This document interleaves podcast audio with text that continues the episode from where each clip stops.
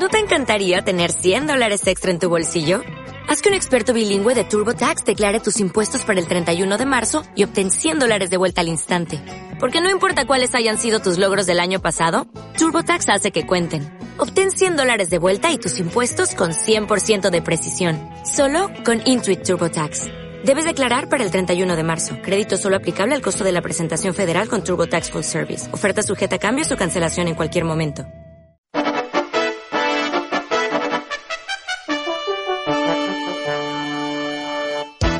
La Farra Estación presenta El Noticiero. Un resumen completo, veraz, imparcial y objetivo de los acontecimientos más importantes ocurridos en las últimas horas en la región, el país y el mundo. He aquí El Noticiero.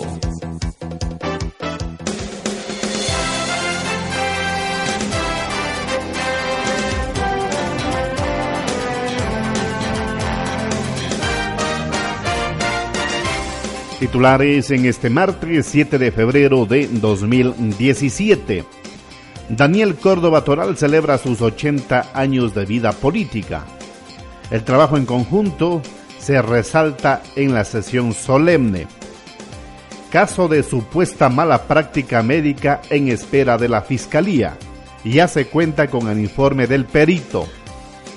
Competencia atlética 7K y duatlón se llevará a cabo este 25 de febrero. Entre otras las novedades que las contamos en los siguientes minutos.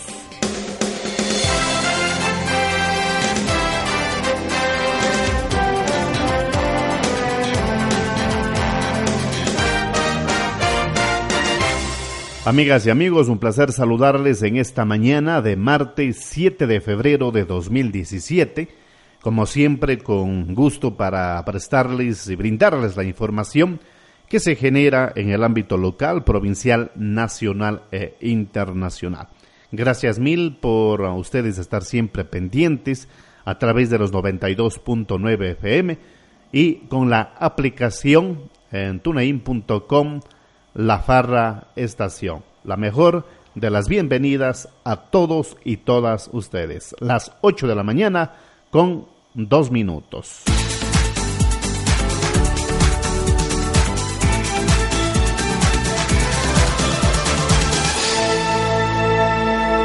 De inmediato, amigas y amigos, para brindarles la información en el ámbito local, Daniel Córdoba celebra sus 80 años de vida política.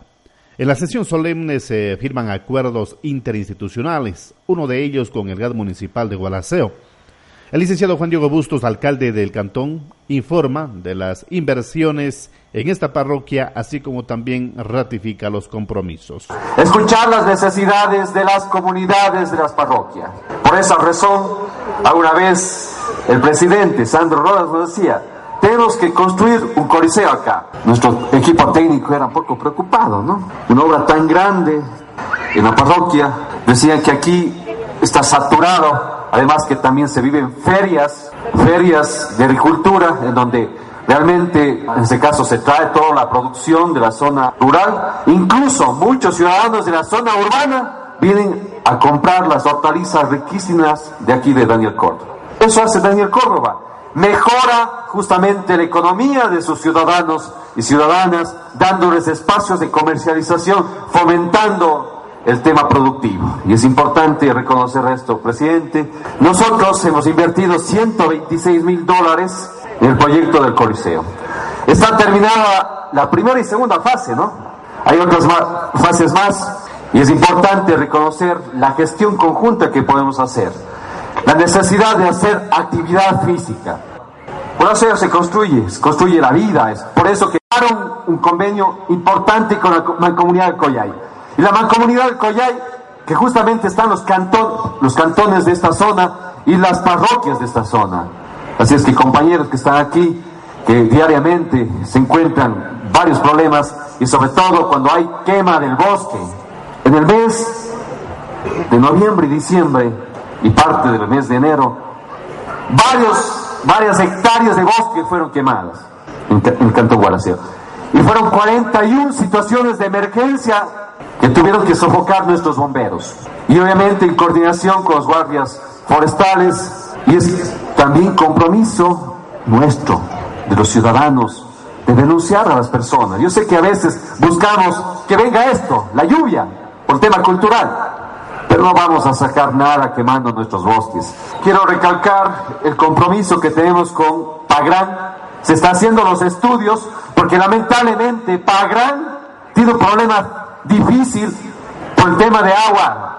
Se filtra el agua y en la zona baja están teniendo problemas, problemas no solo con el tema de la vía, sino con las casas y podemos tener una catástrofe en el sector de Pagrán. Hemos hecho, estamos construyendo los estudios, parece que un mes y medio más ya tenemos listos los estudios para evitar justamente una catástrofe ahí y determinar las acciones que tenemos que hacer. Y eso no lo podemos dejar de lado. Guaraceo vivió una catástrofe en Picay, un 18 de diciembre del año 2011. 24 casas se destruyeron en Gualaceo, catástrofe bien dura. Tuve que afrontarla como alcalde encargado. Se construyeron las viviendas, ventajosamente no hubo vidas que se perdieron ahí. Entonces hay que prevenir. Y ese es el tema de Pagrán, lo que está pasando, que ya hay algunas casas que están cuarteadas en la zona baja. El subcentro de, en este caso, de, que tienen ahí, es en atención del Instituto de Seguridad Social, el subcentro que ayuda a, las, a los amigos que tienen, están afiliados al seguro campesino. Está en riesgo.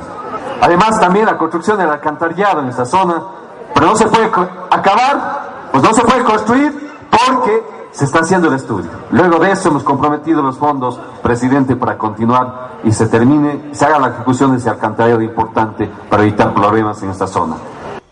Licenciado Juan Diego Bustos, alcalde de el Cantón Gualaceo. Las 8 de la mañana con 6 minutos. El trabajo en conjunto se resalta en la ascensión solemne. Ello implica cumplir con los objetivos de mejor manera, manifiesta el delegado de la prefectura de la SUAY, el abogado René Lucero, al tiempo que indica del apoyo del área al área agrícola entre otras, en esta parroquia y el cantón. Nuestro saludo sincero a nombre del prefecto Paul Carrasco Carpio, quien ha tenido la amabilidad de delegarme para poder expresarles un saludo cordial y augurarles éxitos en estos 80 años de parroquialización y sumar esfuerzos para que unidos con la pujanza de estos hombres y mujeres de Daniel Córdoba podamos sacar a esta parroquia como lo hacemos con el resto de parroquias y a la provincia entera adelante. Cumplir 80 años de parroquialización, sin duda alguna, es de mucha alegría para los ciudadanos de esta noble jurisdicción. Pensar en el desarrollo de esta población es pensar también en el esfuerzo conjunto que hacen las instituciones públicas y las instituciones privadas también para sacar adelante esta parroquia. El desarrollo de la parroquia no solamente está en la infraestructura, no solamente están en sus casas comunales, en las canchas deportivas, está también enfocado al desarrollo del ser humano y ahí el trabajo de la iglesia, el trabajo de las instituciones públicas, el trabajo por la gente de la población prioritaria, como acaba de firmar este convenio de la municipalidad por trabajar por los adultos mayores, por los niños, por esa gente que necesita el apoyo de, de las instituciones públicas. Lo mismo lo que hace la prefectura con el programa Equidad al asignar leche para los niños de escasos recursos económicos de la población. Tiene que estar enfocado precisamente al ser humano, al buen vivir, al bienestar de los hombres y mujeres de esta población. Por eso la firma de este proyecto para fortalecer el tema de la producción acá en Daniel Córdoba Toral. Como ya se ha venido trabajando con la agroproducción en la entrega de insumos, de semillas, de fortalecimiento de capacidades para los productores acá. Ese es el desarrollo que debe darse. Debe estar enfocado al buen vivir, al desarrollo agrícola, al desarrollo ambiental, como lo hace el trabajo los amigos del, del COYAE con esta mancomunidad que ha firmado también un convenio hoy para seguir trabajando por el cuidado del medio ambiente, para seguir preservando ese recurso que es nuestro, ese recurso que es natural, ese recurso que no nos va a servir solamente a nosotros, sino les servirá también a los hijos de los hijos de esta parroquia. Por eso hay que cuidar el medio ambiente, porque el agua es vida, el agua es salud. Saludarle Daniel Córdoba Toral en un año más de parroquialización, reconocer la labor que hace este gobierno parroquial en la persona de nuestro compañero Sandro Rodas, de cada uno de nuestros compañeros vocales, el esfuerzo que suman también las autoridades como la Municipalidad de Gualaceo, que de paso debemos agradecer el hecho de exigir el comprobante de la tasa solidaria, mi estimado alcalde, para que de manera conjunta la Junta Parroquial, la Prefectura de la SUAY, con Agopar y la Municipalidad, veamos cristalizado el trabajo de mantener las vías en buenas condiciones. Tener vías en buenas condiciones no solamente es favorecer a quienes tienen el vehículo, sino favorecer también a quienes se movilizan hasta las escuelas, favorecer también a los productores que tienen la posibilidad y la capacidad de sacar en mejores condiciones la, la producción. Ese trabajo mancomunidad y conjunto que se ha hecho con la municipalidad, con la prefectura y con el gobierno parroquial de Daniel Córdoba Toral es digno de aplaudir todos los hombres y mujeres de cada una de las poblaciones y en este caso de Daniel Córdoba Toral somos responsables de nuestro propio desarrollo. Unidos podemos sacar los pueblos, la provincia y este país adelante. El abogado René Lucero, en representación del gobierno provincial de El Azuay. Las ocho horas con diez eh, minutos y por su lado, el señor Sandro Rodas, presidente del gobierno parroquial, informa de las obras cumplidas, las que están en ejecución y proyectos con el apoyo de otras instituciones. Para mí, el día de hoy es un honor saludar desde esta tarima a todos y cada uno en este día muy especial. Antes una parroquia llamada El Oriente, una parroquia muy noble. Actualmente celebramos 80 años de Daniel Córdoba Toral. Es una parroquia que ha tenido grandes líderes que han aportado para el desarrollo en cada una de las comunidades, en cada uno de los sectores. En esta administración lo hemos enrumbado hacia conseguir grandes objetivos, a dar una identidad a Daniel Córdoba Toral como ejemplo en el ámbito productivo. Y por ello contamos en estos dos años ya con un invernadero donde tenemos las plántulas para apoyo a los agroproductores. Obviamente Daniel Córdoba se identifica por ser una zona productora, por tener fuentes de agua muy importantes y por ello también debemos proteger. Es muy importante el apoyo que nos tenemos de lo que es la parte de Agroazuay. Para seguir adelante en ese proceso hemos firmado justamente un convenio para sacar adelante y unir más esfuerzos y que a su vez podamos cubrir más dentro de la parroquia. Tratamos de generar nosotros aquí turismo. Este es el propósito de la gran acogida que tuvo la tercera feria agroecológica, artesanal y gastronómica del día sábado.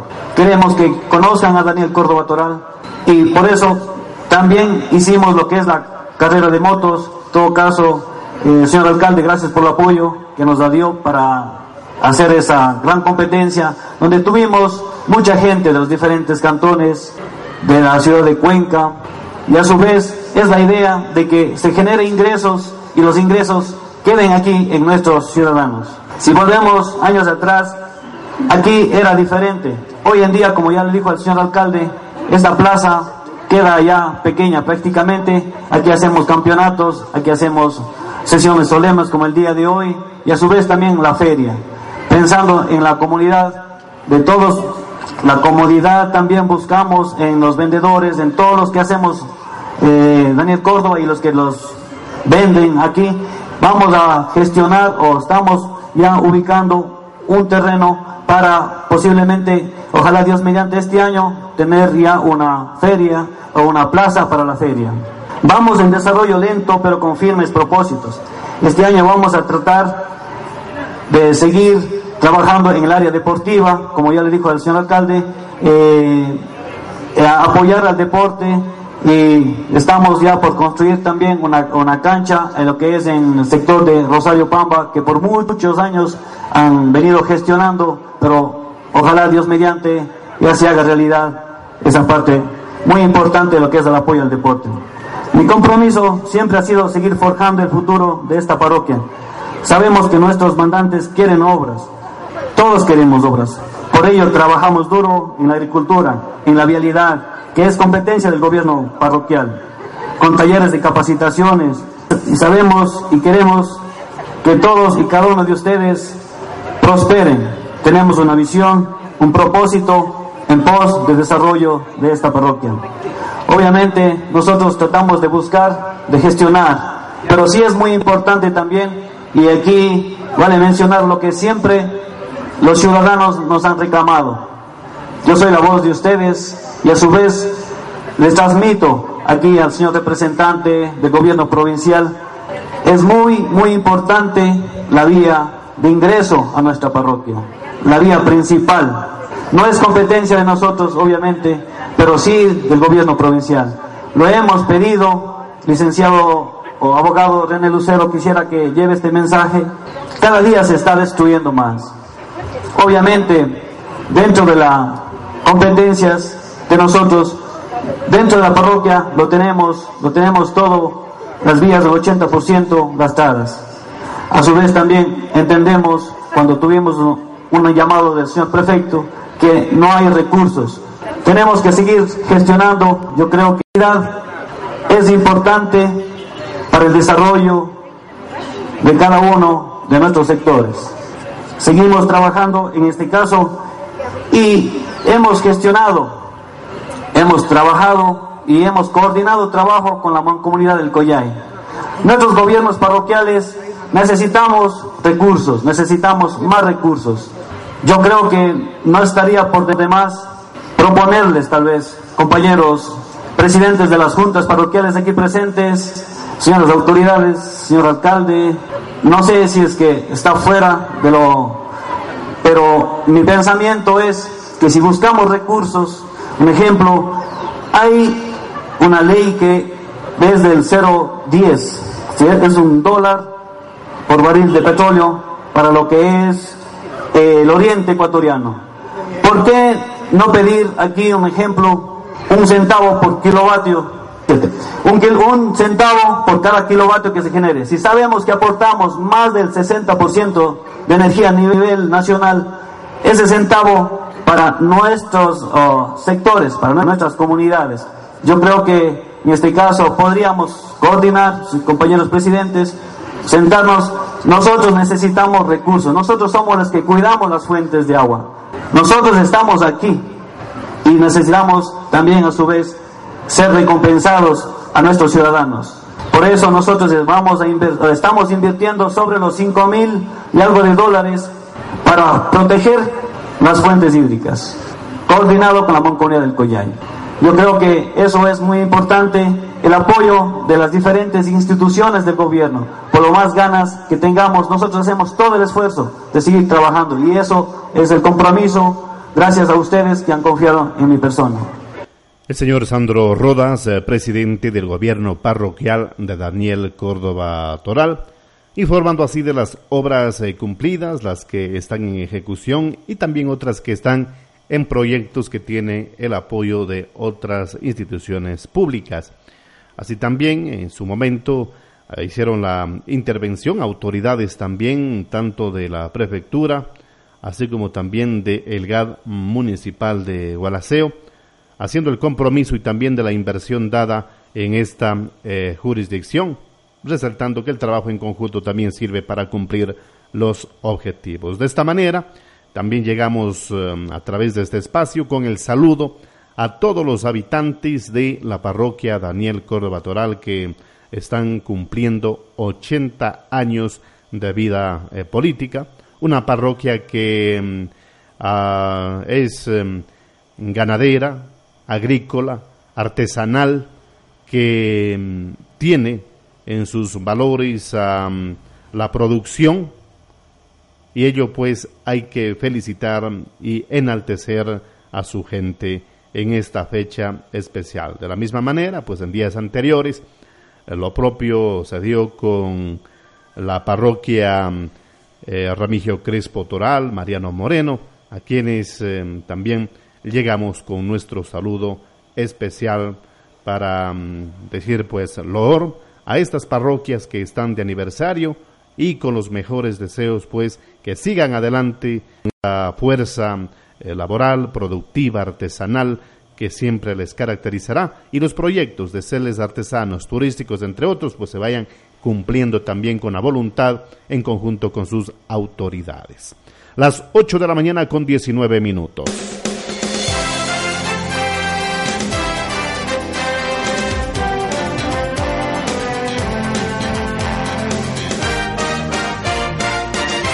Información que la tomo de eltiempo.com. Los agentes de la CTE no podrán exigir uso de grúas. Mucha atención con la siguiente información. Frente a los reclamos ciudadanos sobre los costos que implica el traslado en grúas de vehículos averiados en accidentes de tránsito, la Dirección Provincial de la SUAI de la Comisión de Tránsito del Ecuador emitió una disposición que debe ser cumplida por el cuerpo de vigilantes. La disposición consta de ocho puntos. El primero hace referencia a que los vehículos que se encuentren inmersos en el cometimiento de una infracción de tránsito y que requieran ser trasladados al centro de retención vehicular tienen prohibido el traslado en grúas cuando el automotor no presente averías que les impida circular por sus propios medios. En caso de que se requiera del servicio de grúas por daños mecánicos del vehículo, el dueño del mismo tiene la libertad de contratar el servicio de la empresa que considere pertinente, haciéndose responsable del costo total del servicio. En este caso, el vigilante de tránsito tiene la obligación de comunicarse con el despachador de la Comisión de Tránsito del Ecuador, CTE, que labora en el ECU 911, para informarle los datos de la empresa dueña de la grúa y del propietario del vehículo. Según la disposición, solo en caso de que el conductor del vehículo o sus familiares no puedan contratar el servicio de una grúa por no encontrarse en facultades físicas o mentales apropiadas, el vigilante debe ayudar y pedir el servicio únicamente a través del despachador del ECU 911, el que debe eh, contactarse con la empresa más cercana al sitio del requerimiento. Los otros puntos de la normativa hacen referencia a las obligaciones del vigilante sobre la información que debe proporcionar al ciudadano sobre los trámites administrativos a cumplir para el retiro del vehículo y de presentarse alguna anomalía, informar al jefe de tránsito provincial para que imponga la sanción que fuere pertinente. La disposición finaliza anotando que la Dirección Provincial de la SOAI no tiene facultad alguna para la determinación de tarifas por la prestación de servicios de grúas, porque se trata de una actividad privada, por lo tanto los costos serán fijados únicamente entre el dueño del vehículo y la empresa prestadora del servicio. En la provincia de La Suay hay varias empresas que ofrecen el servicio de grúas, las que mm, promedian o en promedio cobran 35 dólares el levantamiento del vehículo a la plataforma y de ahí 250 dólares el kilómetro de recorrido. Los costos varían de acuerdo a las dificultades de rescate del vehículo accidentado y del tipo de grúa utilizada según se informa en esta mañana.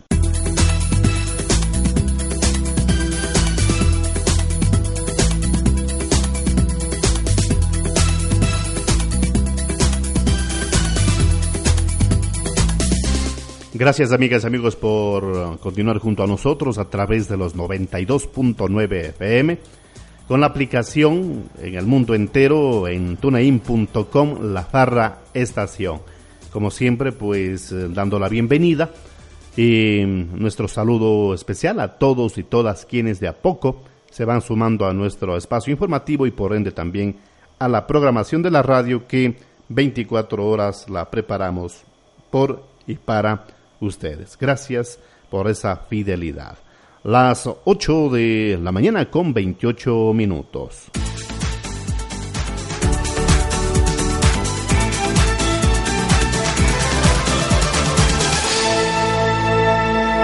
Avanzamos con más información, amigas y amigos, en el ámbito local para darles a conocer que caso de supuesta mala práctica médica en espera de la Fiscalía. El señor Patricio Castillo, cónyuge de la paciente afectada, hace un recuento de lo ocurrido en mayo de 2016 en una casa de salud de la ciudad de Gualaceo y piden agilidad en el proceso legal. Prácticamente en mayo del año pasado mi esposa asistió por una operación de cálculos a la vesícula a una casa de salud y bueno, los resultados fueron realmente dramáticos después de esa intervención quirúrgica después de esa intervención, porque mi esposa en vez de mejorar con los dolores, mejorar la enfermedad de los cálculos a la vesícula, más bien este, empezó a tener complicaciones serias y muy graves, tanto así que ella se hinchó todo su cuerpo, eh, los dolores eran más fuertes de los que fueron al inicio antes de la operación de los cálculos a la vesícula, cosa que, bueno, buscamos al médico que le operó, dijo que simplemente eran consecuencias de la operación, que siempre suceden esas cosas y que la mancha que se iba cambiando en un lado del cuerpo de mi esposa eran simplemente porque ella tenía la piel sensible, cosa que, bueno, lo tomamos en serio, ¿no? Los días pasaron y la cosa fue más grave. Tuve que llevarle de emergencia a una clínica eh, una clínica y ahí determinaron que lo que estaba pasando es que había un derrame de bilis, lo que estaba ocasionando una peritonitis clínica. Eh, lamentablemente tuvieron que abrirle toda la parte del estómago, los intestinos, lavar eh, con suero, porque ya esto estaba muy grave, ya iba a inferir en la vida incluso de, mi esposa, ¿no? Si no hubiese, si no se hubiese realizado eso, mi esposa ya en este momento ya no estuviera con nosotros, ¿no? Entonces nosotros a raíz de eso eh, tratamos de conversar con el especialista, cosa que nunca hubo una oportunidad de poder llegar a un acuerdo, ya que los gastos para salvar la vida a mi esposa fueron muy altos. Entonces en la negativa del, del profesional que hizo la operación, la primera operación que, que aparentemente salió mal, nosotros recurrimos a las autoridades judiciales, ¿no? Buscamos un abogado y presentamos el caso ante, ante la fiscalía con los abogados, ¿no? Eh, ya se ha hecho el peritaje con el médico legista, un médico que es especialista en la materia con muchos años de experiencia y es nombrado por la fiscalía para hacer el peritaje y determinó que hay negligencia médica, ¿no? Y el caso se sigue en la fiscalía.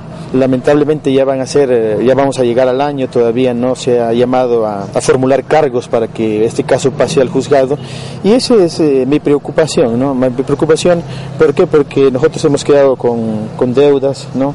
Eh, la salud de mi esposa más que todo no se ha recuperado, mi esposa a raíz de eso tiene una trombosis, ¿no? En una pierna tiene más ancha que la otra, eso se da por haber estado mucho tiempo en cama, imagínense, lo operan en la primera casa de salud, luego en la clínica y más la, la preocupación, las cosas que pasaron por su cabeza generaron una trombo de la cual ya prácticamente es muy difícil que se recupere. Ya hemos hecho los, los, análisis, hemos ido a las mejores clínicas para ver cómo se soluciona esto y no se puede. ¿no?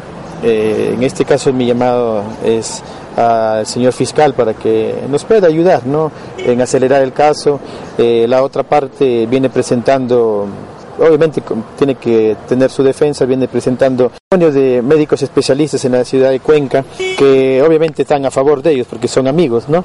Pero yo pero yo pienso que la fiscalía debería remitirse ya al al, al informe del médico legista, ¿no? Del perito del perito que ya ha determinado que hay que hay la, la presunta negligencia médica, ¿no? Y eso esperamos pues que se pueda agilizar y se llame ya a formular cargos porque los elementos o las pruebas ya son muchas, ¿no? Y en un inicio cuando fui a conversar con los responsables de la casa de salud donde mi esposa se hizo la operación, incluso me dijeron que si no demostraba que era una negligencia médica iba a una contrademanda. La actitud del responsable de esta casa médica fue un poco brusca, tosca, ¿no? Pero sin embargo nosotros buscamos todos los mecanismos, ¿no? Claro que eh, la otra parte tiene derecho a una contrademanda en tal caso, ¿no? Pero eh, creo que yo no sería el indicado para recibir una contrademanda porque yo me estoy remitiendo al, a la justicia. En este caso la justicia sería la que tendría que determinar si lo que nosotros estamos pensando de un caso de supuesta negligencia médica es cierto o no, ¿no? Hasta ahora ya el perito lo ha determinado que es así, ¿no? Al finalizar este caso,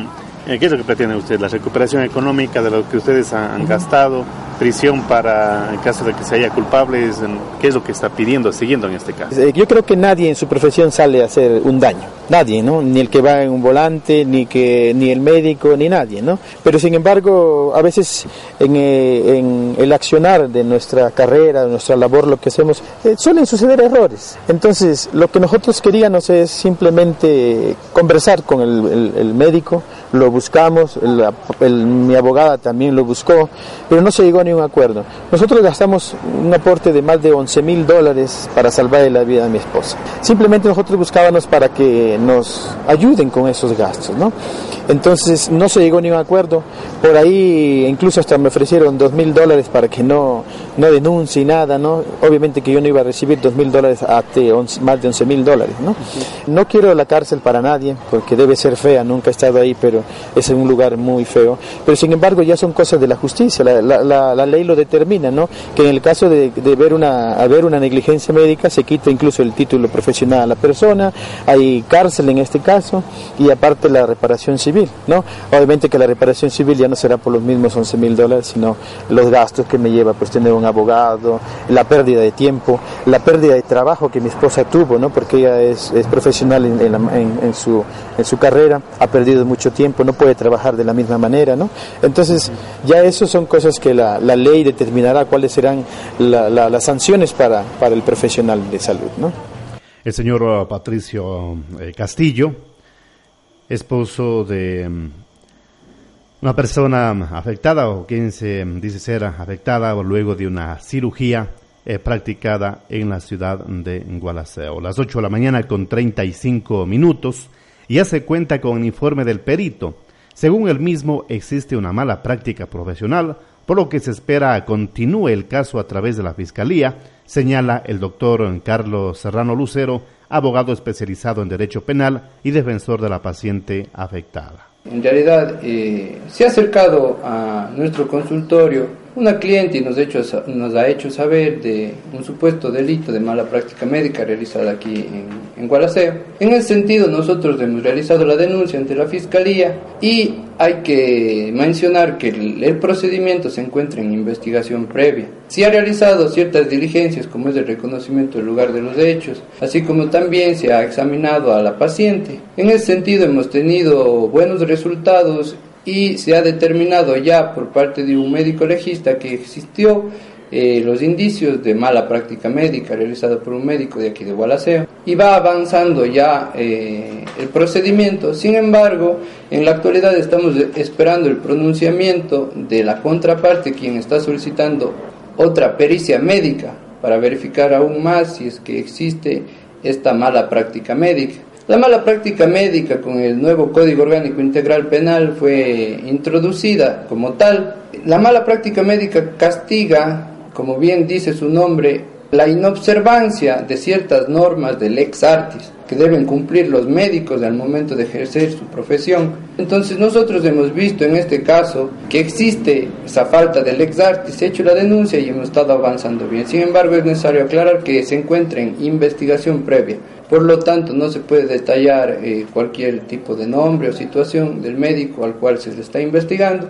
Sin embargo, sí se pediría a Fiscalía que nos colabore con este, con este procedimiento, como lo ha venido haciendo. Sin embargo, como bien dice usted, señor periodista, desde el mes de mayo del año 2016 se presentó la, la, denuncia, eh, entonces sí es necesario un poco más de celeridad. Entonces esperamos tener buen buen resultado en este proceso para que así los médicos también vayan preparándose mucho más y existiendo mejores resultados en la atención a la ciudadanía. Doctor, ¿cuál es la pena que de pronto se da por mala práctica Claro, depende. Lo que pasa es que las penas eh, varían si es que, por ejemplo, estamos hablando de una muerte por mala práctica médica, ahí ya estamos hablando de una pena de cárcel un poquito alta. Sin embargo, si es que estamos hablando, en, como es en este caso, lesiones, depende de cómo resulten los informes médicos, si es que la lesión, por ejemplo, es de un mes, de incapacidad la lesión es de dos meses, la lesión va a ser permanente. Entonces, en este caso, la lesión se determina con el examen médico cuánta incapacidad va a tener el paciente, ¿no? Entonces eso mismo, en ese mismo, en esa misma etapa estamos para determinar cuánta incapacidad va a tener el paciente y si es que existió o no la mala práctica médica. Sin embargo, esto es penado con cárcel, obviamente, y eh, con la, se, se, suspende el ejercicio de la profesión al médico. en la parte económica también de pronto se consideraría todo aquello que está Exactamente, el Código Penal Integral es muy caro, es muy claro, ¿no? Y nos dice y nos habla sobre una reparación integral que incluso ya luego llegando a sentencias, mm, no solamente se cristaliza esa situación económica, siendo además, incluso el juez eh, indemniza para, por ejemplo, se haga ver con un psicólogo, porque en realidad nuestra cliente está muy afectada psicológicamente. Tuvo incluso meses que no podía levantarse de la cama, y es una situación compleja, casi pierde la vida, entonces por eso la reparación integral debe ser como dice su nombre, integral, no solo económica en el sentido de devolver el dinero que, era, que ella ha gastado porque se hizo operar en otra clínica, siendo además es necesario que esta reparación eh, sea también eh, de carácter psicológico y demás, ¿no? El doctor eh, Carlos Patricio Serrano Lucero, abogado especializado en Derecho Penal y defensor de una paciente quien manifiesta ser afectada por alguna supuesta práctica médica dada acá en la ciudad de Gualaceo.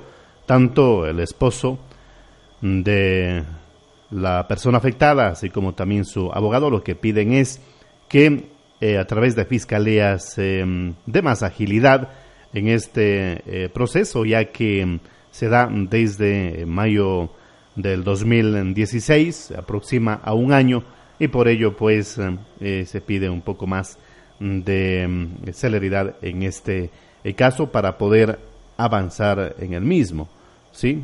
desde el mes de mayo de 2016. Esperemos, en realidad, se mm, sepa cuál va a ser el proceso, estaremos pendientes de cómo también se vaya eh, dilucidando eh, todo el, mismo, eh, ya que mm, por ende la afección que han tenido a través de esa cirugía los sabrán dar ya a ciencia cierta si existe culpabilidad o no. 20 minutos y serán las 9 de la mañana.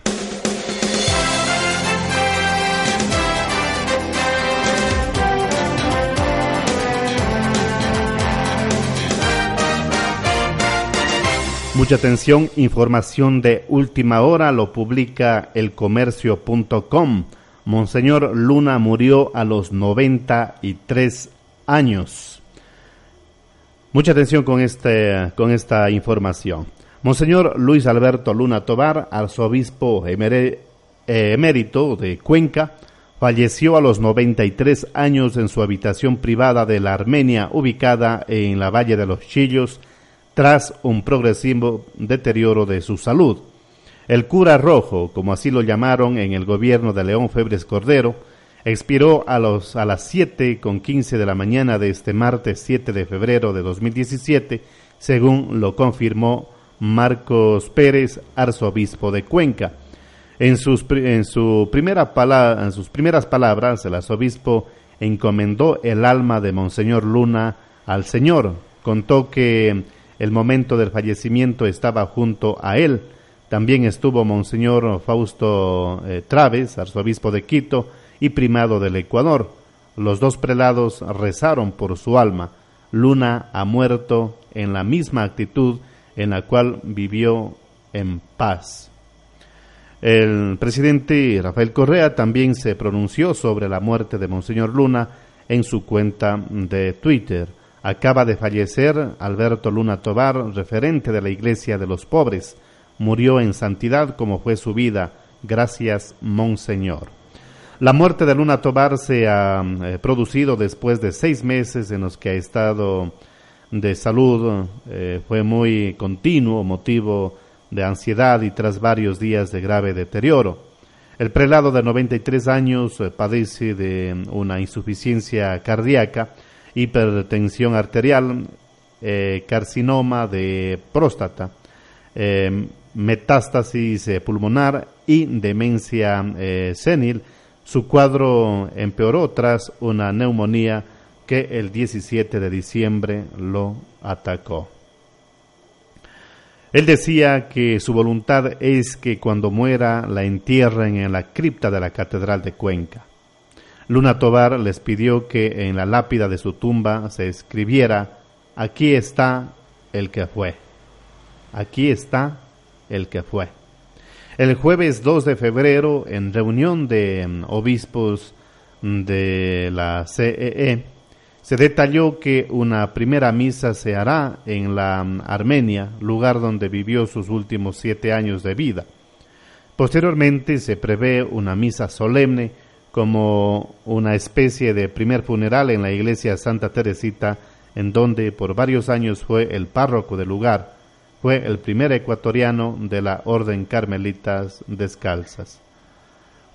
René Cova, secretario general de mm, la conferencia ecuatoriana, recordó que el famoso padre Luna fue el primer carmelita descalzo ecuatoriano, incluso llegó a ser uno de los grandes consejeros generales de la orden, cuyo carisma es el de educar a la gente en la profundidad de la relación con Dios y su compromiso social con los más pobres. El tercer acto de despedida a este ilustre religioso será en su catedral se oficiará junto a Tifus, los obispos del país, la misa solemne de despedida para luego enterrarlo en la cripta. El sábado 28 de enero tuvo una recaída y dejó de alimentarse. La resistencia de Monseñor Alberto Luna Tobar estuvo incólume hasta el 7 de febrero. Luna Tobar nació en Quito el 15 de diciembre de 1923.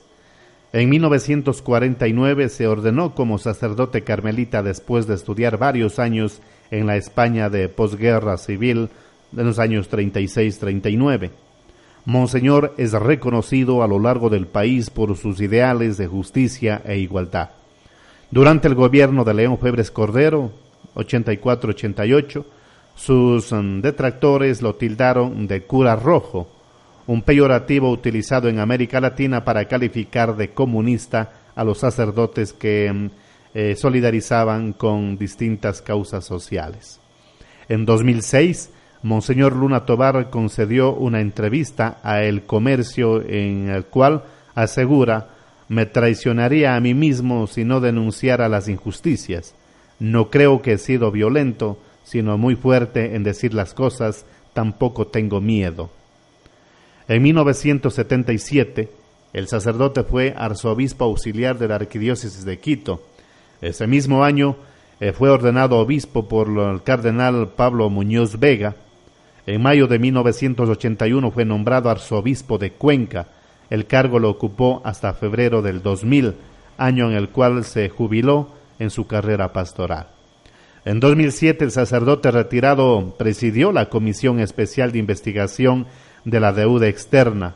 Además formó parte de la Comisión de la Verdad, que recopiló e investigó casos de violaciones a los derechos humanos ocurridos desde 1984. Desde 2010, Luna Tobar pasó sus días en la Casa Sagrado Corazón de Jesús del barrio La Armenia, ubicado en el Valle de los Chillos.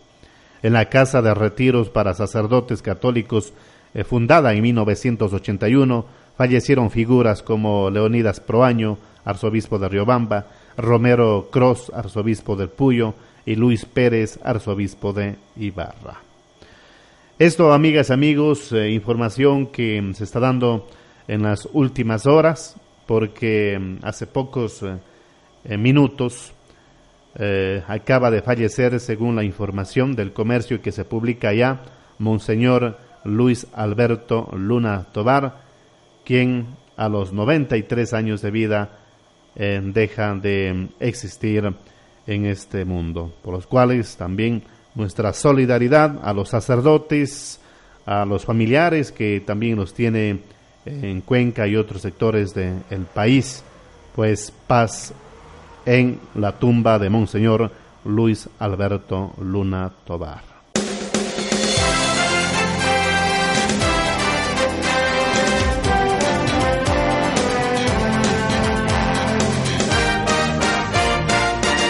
Más información en esta mañana lo tomo del tiempo.com.es para mm, darles a conocer otra de las novedades, 26 años de prisión para femicida. Eh, aquí el desarrollo de esta información. El Tribunal de Garantías Penales de Loja sentenció a 26 años de prisión de libertad a Ramiro T como autor del femicidio de un adolescente de 16 años, quien era su hijastra. Según las investigaciones de la Fiscalía, la noche del 2 de mayo de 2016, dentro del domicilio ubicado en el barrio San Cayetano de la ciudad de Loja, Ramiro T. viola y causa la muerte de su hijastra. Luego de los hechos, dicho sujeto lanzó el cuerpo de la víctima a un barranco ubicado a 60 metros de su domicilio y huyó llevándose a su hijo de 7 años de edad, quien presentó o presenció lo ocurrido. La Fiscalía eh, sustentó su acusación con 31 pruebas documentales, seis testigos y el testimonio anticipado del hermano de la víctima, quien narró que fue apuñalada y luego de poner el cuerpo en un saquillo, lo lanzó a los matorrales. A más de la privación de la libertad, los jueces ordenaron al sentenciado pagar 285.480 dólares como reparación integral a los familiares de la víctima. Además que la mamá y el hermano del adolescente reciban terapias psicológicas. Las 8 de la mañana con 52 minutos. Lamentable en realidad todos estos um, acontecimientos que se van dando en nuestro país. Ocho minutos y las nueve de la mañana.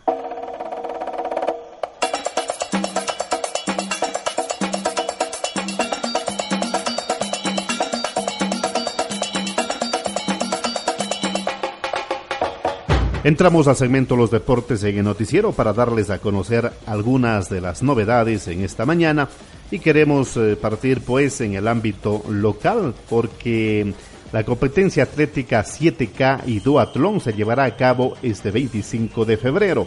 El licenciado Carlos Jara, coordinador de estas actividades en Guaraseo, detalla al respecto, resaltando e invitando a ser parte de estas por el feriado de carnaval. En esta ocasión estamos invitando a, todas las personas a, a, ser partícipes de dos grandes eventos deportivos que vamos a tener por motivo de los carnavales del Cantón Gualaceo. Como el primer evento tenemos lo que es una carrera atlética en este denominada Walla Runners 7K, en el cual invitamos a participar a todas las personas y niños que les guste practicar el atletismo, salir a trotar o caminar, que, participen, que se inscriban. Las categorías son para los niños 3 kilómetros y para la, categoría general son 7 kilómetros. Eh, el recorrido es, es hermoso, prácticamente vamos a bordear el río Santa Bárbara y el río San Francisco. Y en este caso, ¿hasta cuándo estarían las eh, inscripciones y qué valor tendría? Las inscripciones eh, las estamos receptando ya. Pueden inscribirse en Liga Deportiva Cantonal, en el municipio de Gualaceo y también en, en, las oficinas de la administración del Centro Comercial Las Orquídeas. O para las personas que de pronto nos escuchan de Cuenca, en Relojería Cristal, que queda mm, frente al Templo San Alfonso. Eh, la dirección es Bolívar 647 y Borrero. ¿Hasta cuándo? Pueden inscribirse hasta el 20 de febrero o hasta que se agoten los cupos. Eh, en esta ocasión tenemos 900 cupos para todos los, participantes. Entre las dos categorías. Sí, entre los niños y la categoría general. ¿Premios que se contemplan para esta Walla Runner? Sí, eh, para, para todas las personas les vamos a dar lo que es eh, la camiseta, el chip, una medalla y una entrada para que se vayan a disfrutar de los carnavales en Planeta Azul. El, valor de inscripción es de 7 dólares y entre todos los participantes, quiere decir el que llega primero o el que llega al último, va a tener eh, chance de ganarse una bicicleta. Estamos sorteando tres bicicletas en total. O sea, la cuestión es que lleguen a la meta. Sí, eh, nuestra intención es que, haga deporte y que llegue a la meta, que se divierta, que se recree. Los primeros lugares no va a haber um, premios adicionales. Para la categoría que tenga más inscritos va a haber eh, un premio de 70, de 50 y de 30 dólares únicamente para la categoría que tenga más inscritos. ¿Los 7 dólares incluye los niños también en la inscripción? Sí, los 7 dólares incluye para los niños también. Eh, entendemos, bueno, otra modalidad que están ustedes preparando es el duatlón, ¿en qué consiste? Ahora estamos innovando un poquito, entonces estamos dándole la oportunidad a la gente que de pronto le gusta trotar, caminar o correr, pero que también le gusta el, el ciclismo o le gusta la bicicleta. Entonces estamos implementando en este mismo evento, vamos a realizar lo que es un duatlón. En sí, el duatlón consiste en correr 5 kilómetros y luego me subo en mi bicicleta y me voy a, a dar una vuelta de 10 kilómetros en bicicleta. En esta prueba ¿Es individual o también es por parejas? Puedo yo únicamente correr los 5 kilómetros, llego a la meta de los 5 kilómetros, enseguida cojo mi bicicleta, me doy la vuelta de los 10 kilómetros y llego a la meta. O también podemos participar con mi novia, con mi novio o con mi amigo, con mi amiga. Puedo yo correr y el otro puede irse en bicicleta, pueden ser en parejas. 5 y 10 kilómetros se contempla, ¿no? Sí, 5 y 10 kilómetros. En este caso, eh, ¿los premios también incluye con las otras categorías como es el atletismo? Sí, exactamente igual. Igual el valor es de 7 dólares, igual estamos dando a todos lo que es camiseta, el chip, la medalla y también la entrada que se vayan a disfrutar en Planeta Azul. El recorrido mm, va a ser en primera instancia Walla Runner y luego el otro el duatlón. Sí, estamos contemplando realizarlo la salida del de los tanto de los 7 kilómetros como de los 5 kilómetros una sola largada.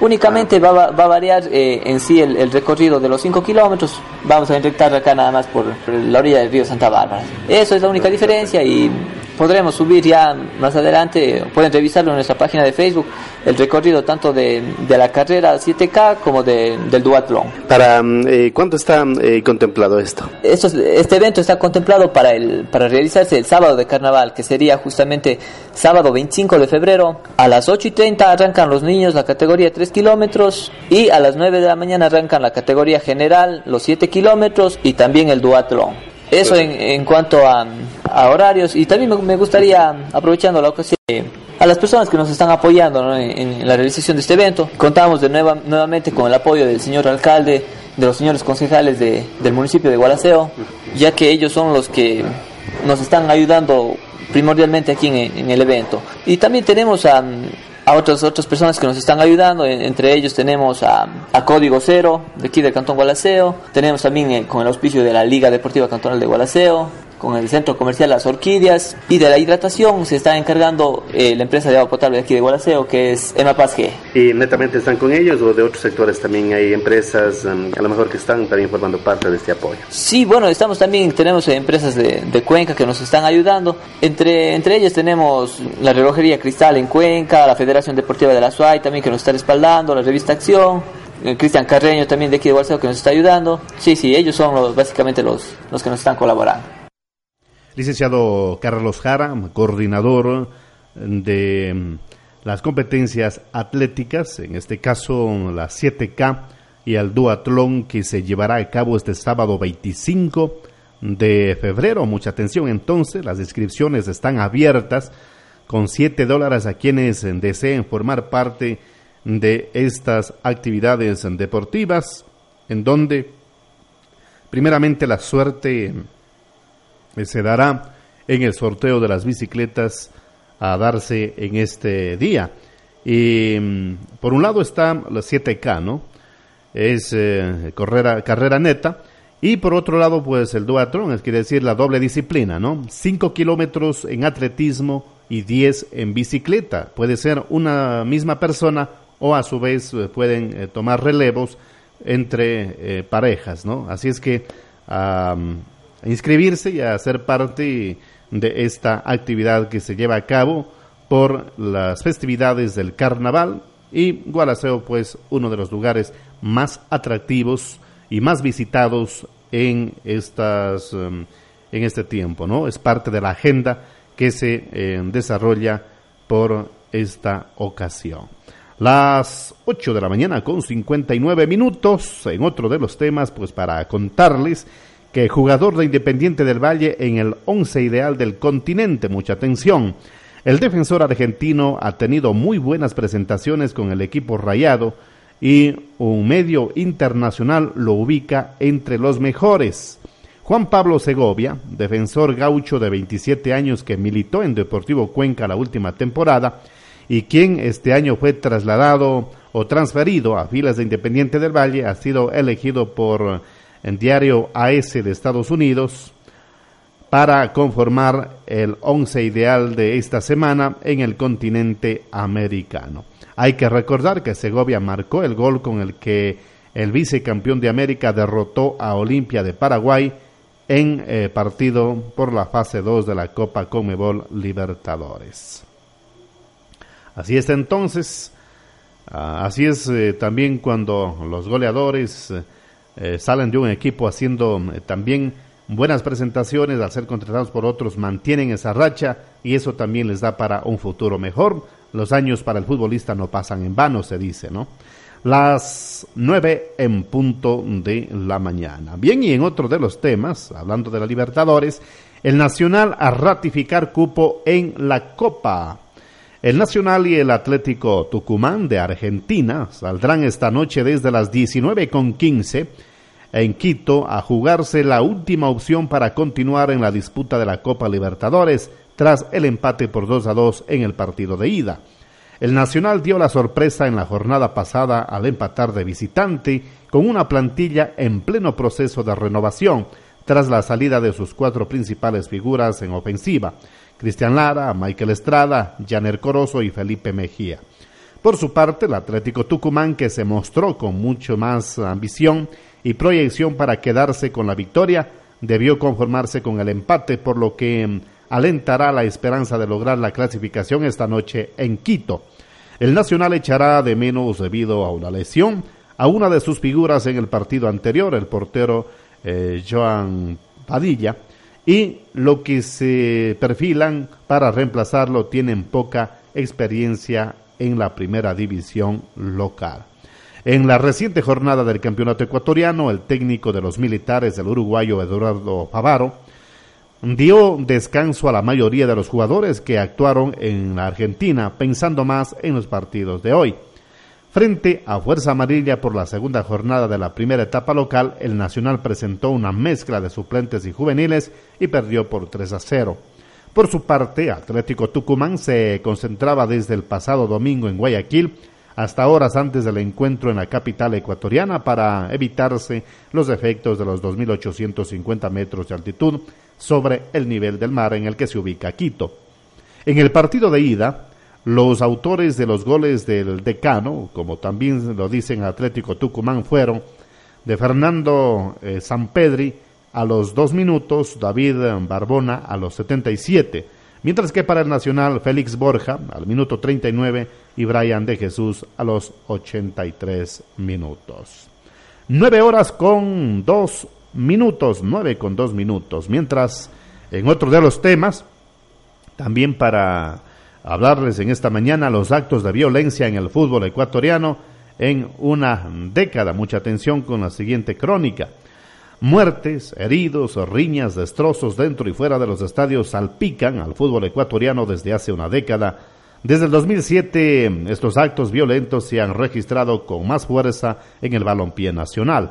El último caso ocurrió el pasado domingo 5 de febrero del 2017, cuando un grupo de aficionados de la barra sur oscura de Barcelona Sporting Club se enfrentó en los graderíos del Estadio Monumental de Guayaquil. El incidente dejó 41 heridos.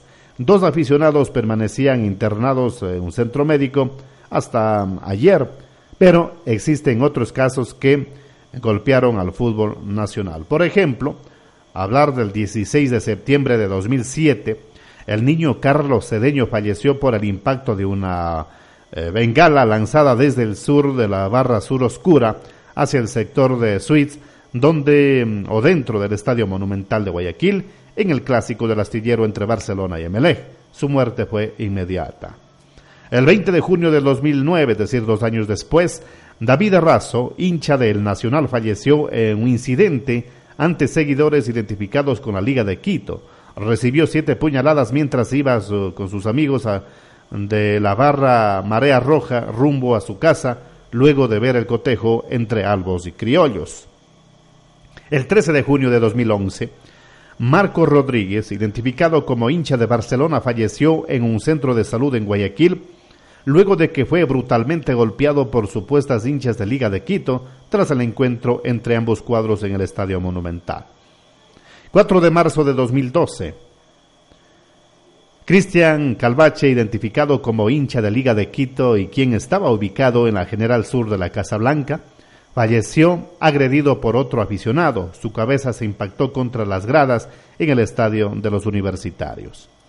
El 19 de mayo de 2012, Afuera del Estadio Monumental del Barcelona, un grupo de hinchas se mm, dieron a golpes tras la victoria 4 a 1 sobre el Macará de Ambato. Ahí, 42 seguidores del equipo guayaquileño fueron detenidos. El policía Jefferson Burgos Bravo terminó con lesiones en la cabeza y en el rostro. 4 de noviembre de 2012, Michael Murillo, hincha de Barcelona, falleció por el impacto de una bala en la cabeza mientras se dirigía al Estadio Monumental para presenciar el clásico del astillero entre su club y MLE. Supuestos seguidores del cuadro azul dispararon al joven a bordo de una camioneta. 24 de agosto de 2013, el policía segundo Lema salió herido del estadio Atahualpa tras ser eh, empujado dentro de la eh, fosa del escenario por supuestos hinchas de Liga de Quito de la barra Muerte Blanca. Algunos de ellos también se enfrentaron con los hinchas del Deportivo Quito tras el encuentro. 7 de marzo de 2014, César Mayorga, hincha de Melé, fue asesinado por supuestos seguidores de otro equipo mientras se eh, transportaba en un bus de la cooperativa Panorama en Guayaquil, recibió impacto de piedra lanzados desde el exterior que lo dejaron inconsciente. Posteriormente continuó siendo atacado según la policía. El 31 de mayo de 2014, Jimmy, de 17 años, hincha de liga, falleció tras una riña callejera. Según un familiar, el adolescente estaba eh, grafiteando algo sobre liga cuando fue interceptado por un grupo de jóvenes. El 20 de septiembre de 2015, un aficionado de Liga de Quito fue herido con un cuchillo al final del primer tiempo entre el Club Albo y Universidad Católica en el Olímpico Atahualpa. Según versiones de los allegados de la víctima, el aficionado se negó a entregar dinero. 24 de enero de 2016, antes de la tarde blanca, se registró una pelea entre aficionados de Liga de Quito y América de Cali. Como resultado, un aficionado del conjunto ecuatoriano fue herido con arma blanca. 21 de septiembre de 2016, hinchas de Liga de Quito patearon y arrancaron sillas en el sector de palco del Estadio Monumental de Guayaquil. Los aficionados destrozaron aproximadamente 100 sillas metálicas del sector donde se les ubicó. Ocurrió en el cotejo ante Barcelona. 21 de enero de 2017, en el Estadio Cantonal de Quero, Tungurahua, futbolista e hincha del Deportivo Quero, agredieron a los árbitros. Ocurrió luego de su derrota 2 a 0 ante Liga Juvenil que se proclamó campeón.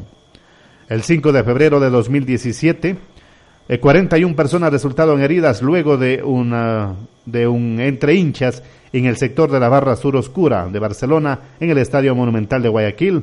Por esto, a los 13 minutos se suspendió el encuentro del ídolo ante Macará por falta de garantías. La directiva del cuadro torero anunció que no permitirá más el ingreso de la sur oscura a su escenario.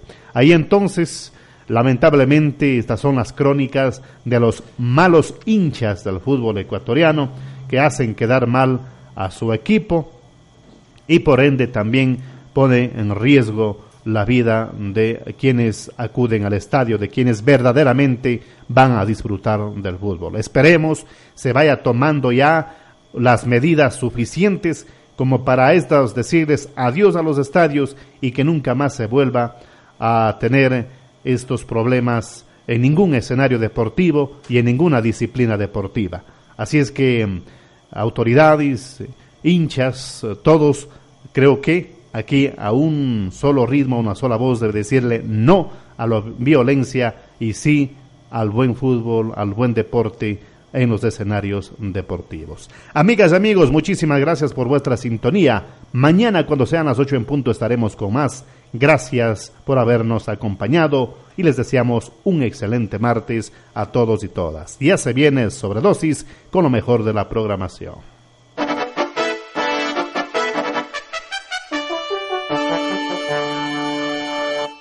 La Farra Estación presentó el noticiero un resumen completo, veraz, imparcial y objetivo de los acontecimientos más importantes ocurridos en las últimas horas en la región, el país y el mundo. El noticiero. Como nuevo cliente de Western Union, puedes disfrutar de una tarifa de envío de 0 dólares en tu primera transferencia internacional de dinero en línea. Envía dinero a los tuyos en casa de manera rápida, fácil y conveniente. Visita westernunion.com o descarga nuestra app hoy mismo y tu primera tarifa de envío corre por nuestra cuenta. Aplican ganancias por cambio de moneda. No disponible para tarjetas de crédito y envíos a Cuba. Servicios proporcionados por Western Union Financial Services Inc. NMLS 906983 o Western Union International Services LLS NMLS 9069 85